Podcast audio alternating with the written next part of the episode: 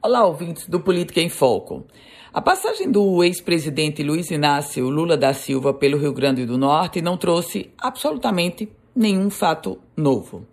Lula desembarcou no estado do Potiguar, ao lado da presidente nacional do PT, Gleice Hoffmann, deputada federal, do pré-candidato a vice-presidente Geraldo Alckmin, e foi recebido pela governadora Fátima Bezerra, pré-candidata à reeleição pelo PT, ao lado também dos dois pré-candidatos ao Senado. Rafael Mota, o pré-candidato do PSB, Carlos Eduardo Alves, pré-candidato teoricamente apoiado pelo PT, mas ele, Carlos Eduardo Alves, tem um outro candidato a presidente da República, que é Ciro Gomes, o candidato dele, do PDT, para disputar o Palácio do Planalto.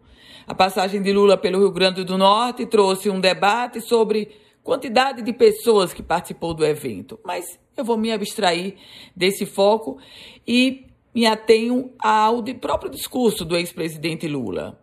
Prometeu que, se eleito, vai abrasileirar os preços dos combustíveis, trouxe uma crítica à questão do ICMS, do teto do ICMS de 17%, e aí, para comungar com os governadores do Nordeste que aqui estavam, criticou Rogério Marinho, ex-ministro do Desenvolvimento Regional. Rogério Marinho já foi para as redes sociais e rebateu o ex-presidente Lula. Enfim, nesse contexto, tudo saiu dentro do, dentro do script, do script do PT que quis fazer da passagem de Lula aqui pelo Rio Grande do Norte um palanque também, claro, já para chamar a atenção da candidatura à reeleição de Fátima Bezerra.